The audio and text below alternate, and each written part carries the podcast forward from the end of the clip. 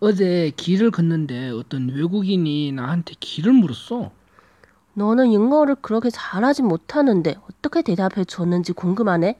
대답은 하지 않고 직접 목적지에 데려갔지. 가까웠거든. 그랬구나. 역시 해결할 방법이 있다니까.